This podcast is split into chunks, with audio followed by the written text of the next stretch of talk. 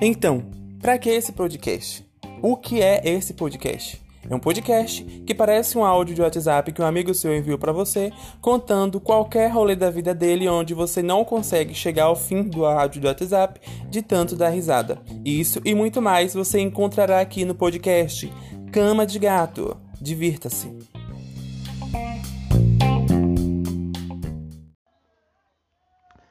Olá, pessoas. Bom dia, boa tarde, boa noite. Independente do horário que você esteja ouvindo esse podcast, eu te desejo algo bom. É, inicialmente, eu quero pedir desculpas pelo, pelo tempo que eu passei né, sem gravar um podcast, gente. É porque eu, no início da quarentena, o podcast foi como uma válvula de escape. Não que hoje ele ainda não seja, né? Só que o que acontece? Começou a aparecer vários compromissos da universidade, aqui, em, é, aqui em casa mesmo, as coisas começaram a surgir, é, reformas, coisas que a gente começou a fazer para tirar essa tensão da pandemia e acabou que eu meio que fiquei sem tempo de fazer um podcast. Meus amigos cobrando, cobrando. Inclusive, gente, eu amo muito vocês. Vocês são meus amores. Renatinho, Ana Clara e os demais que ficaram me cobrando horrores, horrores, horrores para fazer o podcast. Só que eu, como eu falei, eu gosto de gravar o podcast quando estou me sentindo bem à vontade assim para gravar. Eu sei que isso não é uma coisa louvável, então quer dizer que quando eu não estiver me sentindo bem, a galera não vai ficar sem ouvir o podcast. Não é isso. Só que eu acho que deve ser uma coisa mais, sabe, sem ser aquela coisa é, robótica e tal. Eu falei com os meninos, conversei e acho que vou lançar um por semana. Tô vendo a data ainda para lançar, mas falo com vocês posteriormente. Uma data, uma data não, um dia certo para lançar. Então, um, um, esse podcast que eu gravar, talvez suja no meio da conversa uma história. Termina uma história começo, meio e fim. Mas é sobre coisas inusitadas que eu não sei se acontecem com vocês. É sobre umas paranoias assim que a gente cria, ou que a gente já passou, que não sei se acontece com vocês.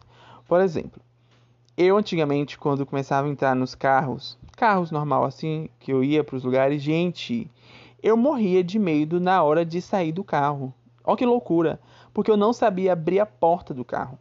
E com o passar do tempo eu comecei a perceber que não era, porque eu sempre pegava naquela parte que abria a porta do carro e puxava aquilo ali com maior força para abrir a porta do carro. Só que eu não conseguia abrir, mas não era porque o carro, é, tipo assim, não, eu não tava sabendo, é porque o carro era velho e, e teria que puxar a trava de segurança de forma manual para depois abrir a porta. E eu sempre me achava burro, tanto, eu era tão escroto que eu sempre sentava no meio. Eu sempre, eu não gostava de ir na frente porque eu tinha que abrir a porta, não gostava de ir atrás, nem do lado da porta, nem no lado, no, é, no lado de nenhuma das portas. Eu só sempre gostava de ir no meio. Por quê? Se fosse para passar a vergonha de não saber abrir a porta, quem tinha que passar essa vergonha era alguém que estava na porta. Então, eu sempre tinha esse negócio, essa técnica para me livrar dessa vergonha.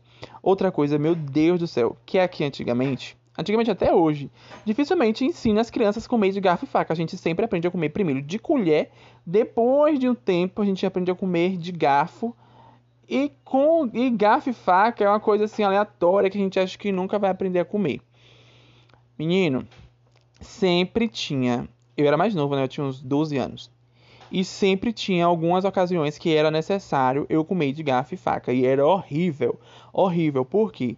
Eu não sabia comer de garfo e faca.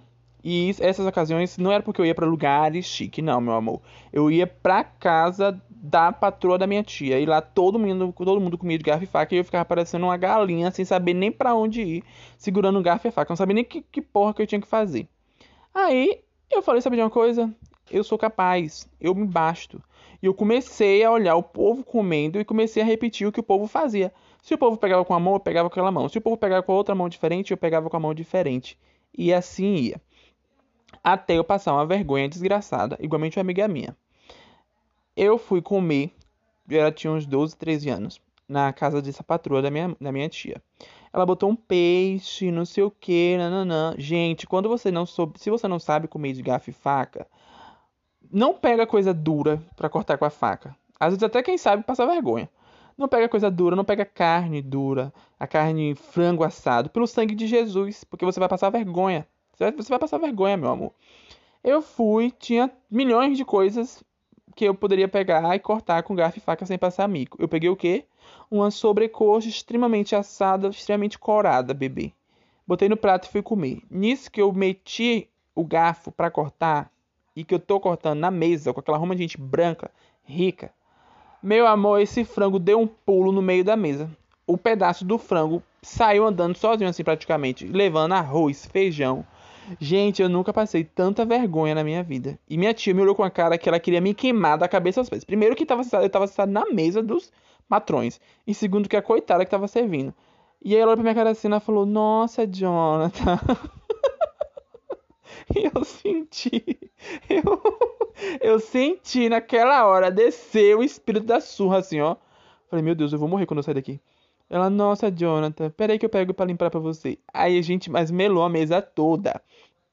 Porque como era comida boa, ainda tinha isso. Se você for sair, bebê, não encha seu prato de comida, coma pouco, nem que você depois vai repetir. Não precisa daquele desespero de alma que você tem quando você tem outro irmão, que você tem que botar mais no seu prato, porque se você for de novo no fogão não vai ter mais. Não, gente, não precisa disso. Você bota um pouquinho, come, faz a linha fina, levanta, come de novo, depois come de novo. Que ninguém nem percebe. O povo fala assim, nossa, que pessoa requintada, ela gostou do tempero. Agora, quando você bota aquela montanha, primeiro que a montanha vai fazer logo derramar, parecendo um. um, um falar igual a minha avó, parecendo que tá comendo igual pinto, a mesa todinha. E segundo que você pode correr o risco de passar esse mico que eu passei, né? Que o frango voou sozinho no meio da mesa lá, e ela foi, pegou o frango, teve que limpar tudo. Eu nem fome, nem, nem coragem de comer mais tive. E, o, e os patrões dela, meu filho, cagou e andou pra mim. Nem ligaram, nem, nem perce, acho que perceberam, né? Mas nem sequer pra falar assim, nossa, deixa ele. Ou quer, Jonathan, que eu te ajude? Ajude um ao meu amor. Eu que lute. E o caso da minha amiga, que eu falei que também passou essa vergonha, a gente tava fazendo a confraternização, não vou falar de que e de onde, porque eu sou muito conhecido aqui na cidade, e se ela ouvir essa porra, ela vai saber que foi com ela. E gente, a gente foi para um restaurante muito chique, que estava tendo self-service, caríssimo, inclusive, que esse restaurante é, um dos restaurantes que eu. O último restaurante da minha vida que eu pretendo ir lá, porque é muito caro. Eu não consigo comer o tanto de dinheiro que eu pago. Eu tenho que ser assim. Se eu pagar 60 reais, meu amor, eu tenho que comer 60 reais de comida. E que eu não quero nem saber. Isso de acordo com o meu quilo, não o quilo deles lá, né?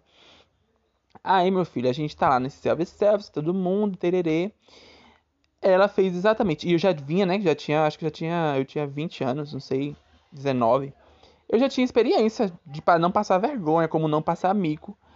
E eu não sei se ela não tinha experiência, ela foi. Isso para mim conta como experiência, né? Mas cada um é cada um. Pegou, gente, encheu o prato, isso no self-service, de comida. Feijão, não sei o que, não, não. E era churrasco. Churrasco e. Era, era um self-service de churrasco, massa e comida japonesa. Ela pegou, botou esse pratão de, de farofa, não sei o que, nananã, e deixou lá no prato e foi comer. Quando todo mundo sentou na mesa, que a gente vai comer, meu Deus do céu, todo mundo dessa determinada instituição que eu estava foi comer. Meu Deus, ela vai matar essa vez.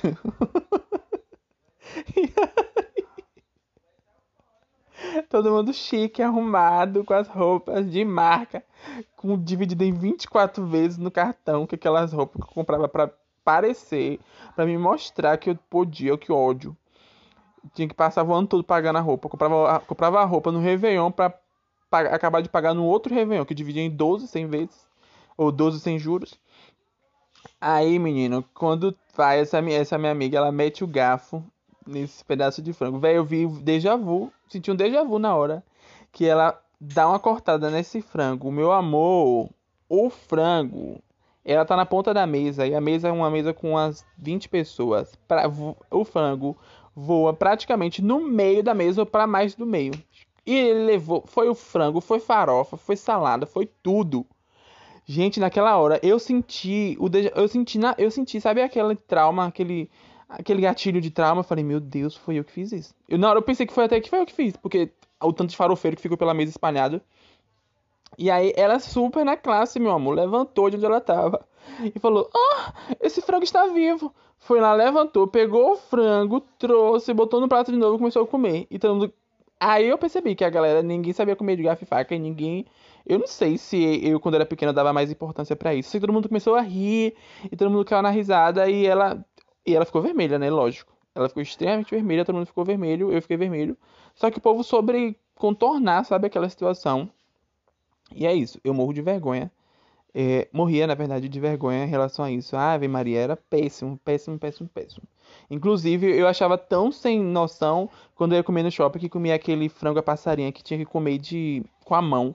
E falava, Jesus, que mico. E porque, meu Deus, é interessante. E aí eu e minha amiga, uma amiga minha que trabalhava na loja comigo lá no shopping, ela era extremamente de classe, assim, sei lá, ela pegava o frango, começava a morder, com, ela pegava o frango com, com guardanapo, assim, eu ia falar papel higiênico, com guardanapo, e começava a comer o frango, assim, tão bonitinho, e eu comia o frango parecendo uma, uma desgraça, passava o frango na boca, ficava parecendo aquele gloss, ficava parecendo que eu peguei aquele frango, aquela perna de peru, cheio de óleo no fogão de casa e comecei a comer.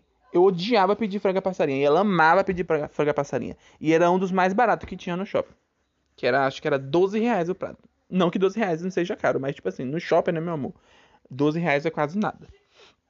E é isso, essas são uma das vergonhas, vergonhas, vergonhas da minha vida. Assim, vergonhas não, coisas aleatórias que eu tive que aprender passando mico. Passando mico real, oficial.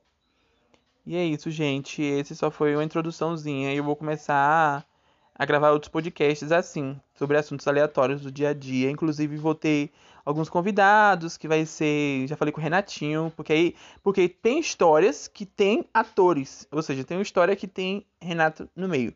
Tem uma história que tem Ana no meio, tem história que tem Manhã, tem história que tem outras pessoas. E eu acho interessante dar voz a esses atores. Mentira, não é isso não. Acho interessante que fica até um diálogo mais, sei lá, mais interessante. Um diálogo, acho interessante que fica um diálogo mais interessante. É isso aí, meu amor. Mas é isso, gente. Beijos. Não desistam de mim, tá?